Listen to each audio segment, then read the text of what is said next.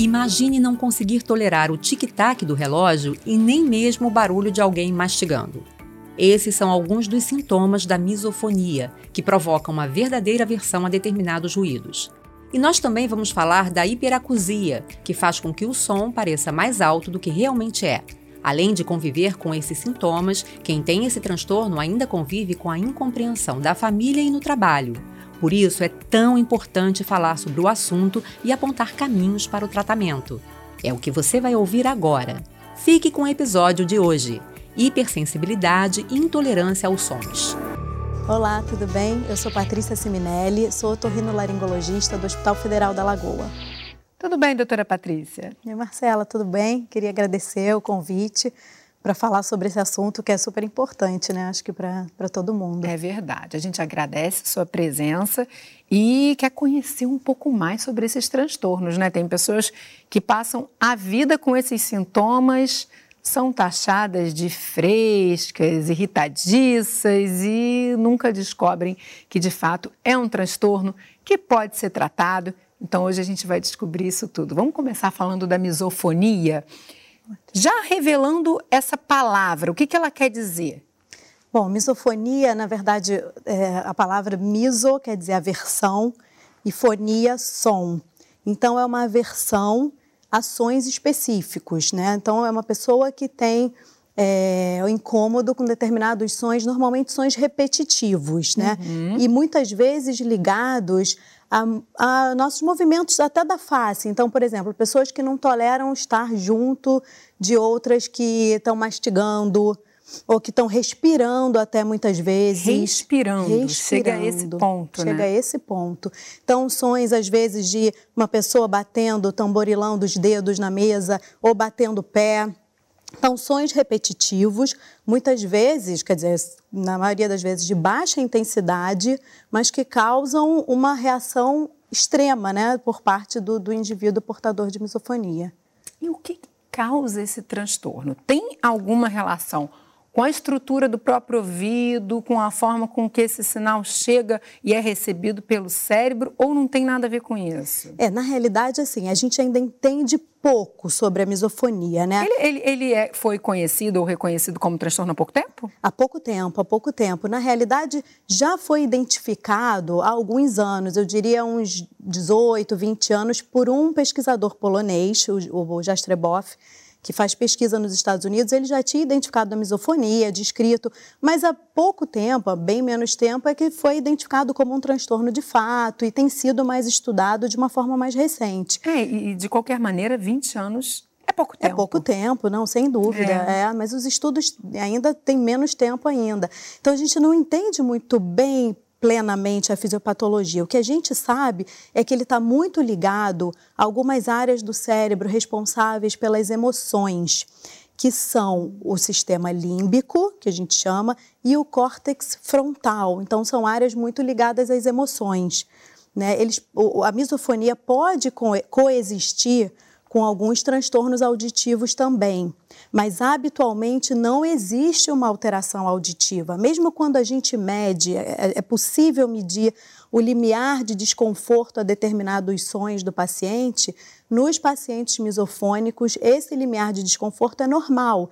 Ele não tem um desconforto aos sons habituais. Ele pode ir para uma boate, para um show, o som alto não incomoda são sons específicos, repetitivos e de baixa intensidade. É, isso é bem característico desse transtorno, né? A gente Sim. conheceu uma pessoa que sofre com a misofonia, Patrícia. A gente uhum. vai trazer agora a história dela. É a Patrícia uhum. também. Ela tem 35 anos e ela teve problemas sérios no trabalho uhum. e ainda enfrenta muitas questões ali no âmbito familiar por conta desse transtorno. Vamos dar uma olhada.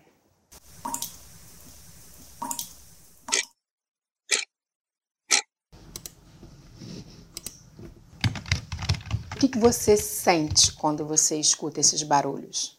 Uma irritabilidade muito grande, vai havendo um descontrole emocional.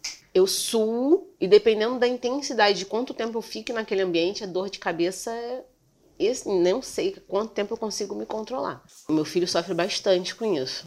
Mas o fato de mastigar e comer chiclete do meu lado, almoçar do meu lado, beber água do meu lado. É quando eu tô jogando no celular e esqueço de aba abaixar o volume do vídeo. Quando eu mastigo de boca aberta. Quando eu jogo no computador, o mouse fica fazendo barulho. Ontem mesmo, né, eu, eu estava passando mal. A minha mãe foi lá em cima colocar uma bolsa de água quente. Eu falei, mãe, o pessoal do Fiocruz vai vir aqui amanhã. expliquei o que vocês vão vir fazer. Ela tá na mesma hora, sem perceber. Ela pegou uma jujuba, colocou na boca e começou. Eu achava que era problema dela, assim, esquisitice, né? Porque eu não conhecia isso. Esse daqui, eu digo, ele tá mascando de boca fechada, mas eu tô ouvindo. Às vezes ela pede para me sair, entendeu? Aí eu fico chateada, revoltada, sabe? Porque é difícil entender. Que eu era taxada como fresca, como fresca, mimada, ah, estressada. E quando foi que isso tudo começou? Quando que você começou a perceber esses sintomas? Foi num trabalho no INCA, quando um colega chegou e ele tinha mania de bater o pé. Batia o pé assim, direto o dia inteiro, às 8 horas que gente, nós estávamos lá. E aquilo foi me irritando, eu pedia para parar, porque aquilo foi aumentando, e eu, já, eu me vi tendo pesadelos, não querendo mais ir trabalhar. Por mais que eu colocasse o fone no ouvido, aquele barulho passava, e eu simplesmente me descontrolei, a ponto de ir na chefia, pedir para me trocar de lugar, que eu não estava mais suportando aquilo. Foi trocado de lugar, mas no, no mesmo ambiente, eu ainda aquele som me perseguia. Então, assim, para ir trabalhar era um caos. Eu chorava para ir trabalhar, eu não queria mais ir trabalhar. Isso ativou. Né? Por isso, parece que foi um botão de start. Começou a tudo me incomodar. Barulho de celular. É, eu comecei a perceber os mínimos sons que existiam no, no ambiente em que eu estava. Quando tá demais, eu estou muito sensível, tomo um calmante da minha mãe, mas não é nada prescrito, não.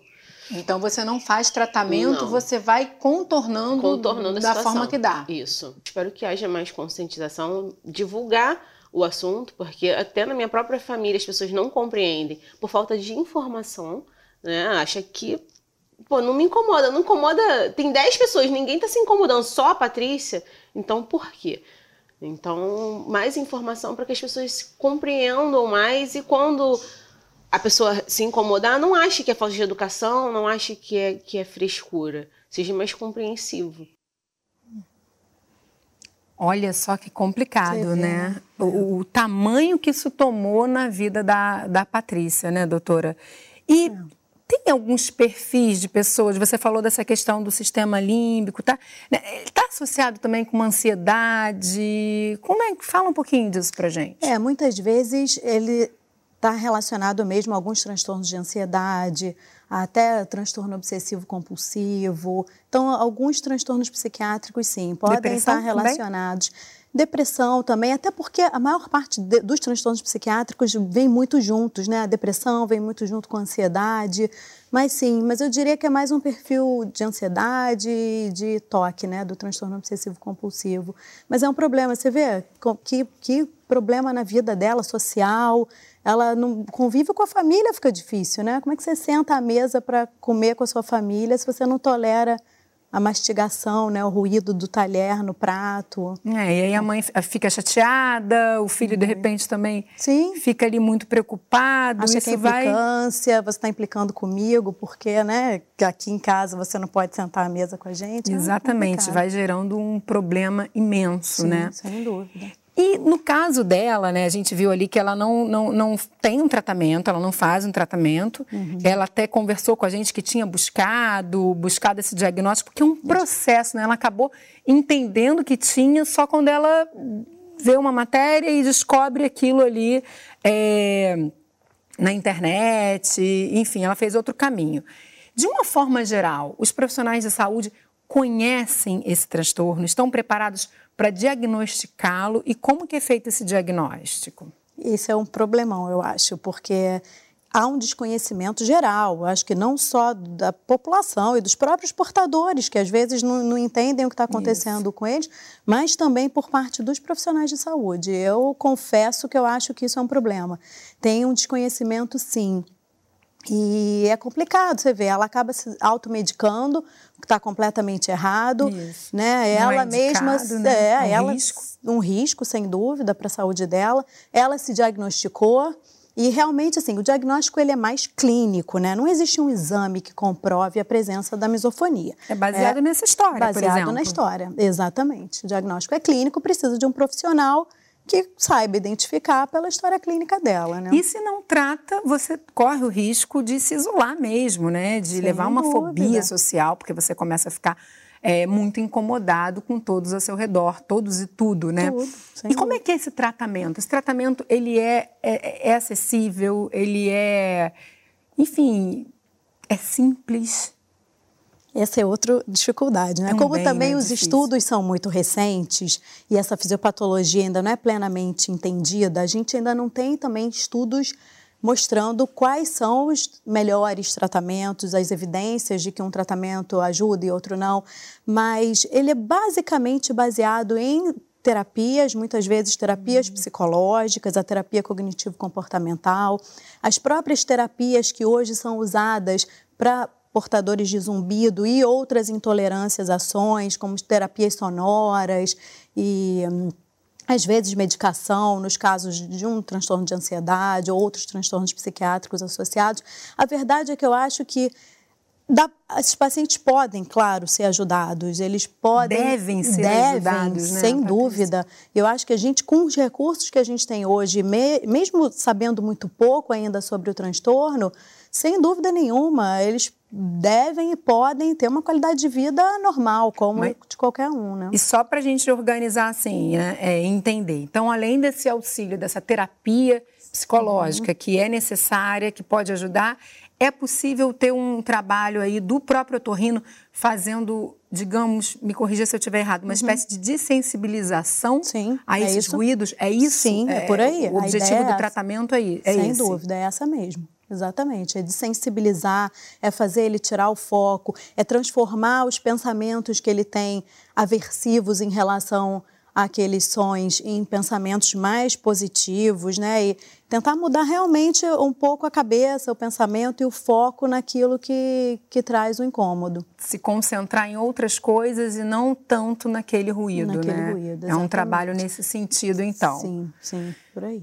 Uau, pois é, né? Importante para quem sofre disso saber que existe um caminho, senão a pessoa fica ali sofrendo Claro. sozinha e colhendo aí esses problemas todos Sim. que vêm desse, desses sintomas. Sem dúvida. É, e você vê que o desconforto traz. É né, verdade. Vamos falar agora então da hiperacusia. Se a misofonia é essa intolerância a sons, a hiperacusia ela traz a hipersensibilidade ao, aos sons, né? Mas como? Também são pequenos ruídos, é qualquer som? Explica pra gente o que caracteriza esse transtorno. Tá. A hiperacusia é diferente. Na realidade, é, é como se o nosso sistema auditivo amplificasse de uma forma anormal qualquer som do ambiente. E aí a gente não está mais falando então das batidinhas de dedo, do tic-tac do relógio, é qualquer som. Qualquer som.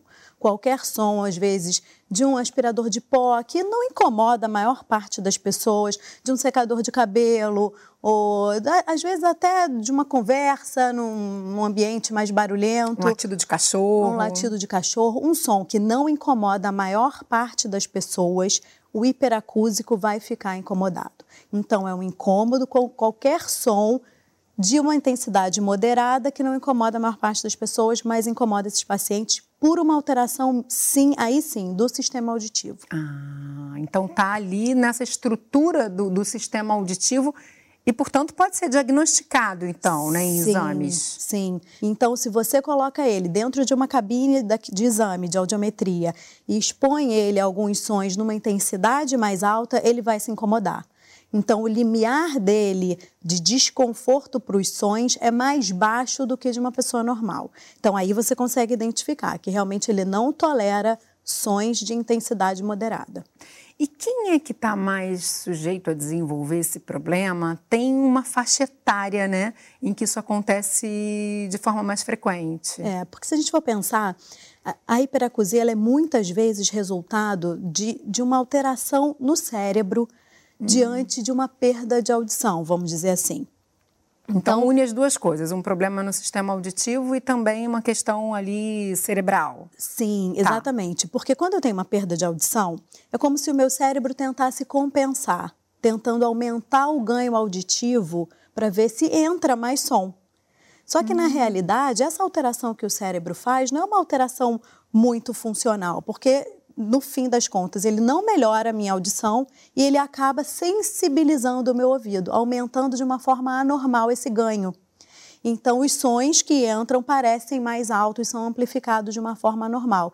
Então, normalmente está realmente ligado a, a questões auditivas, muitas vezes a zumbido, que também é um outro sintoma resultado dessa atividade exagerada dos neurônios auditivos.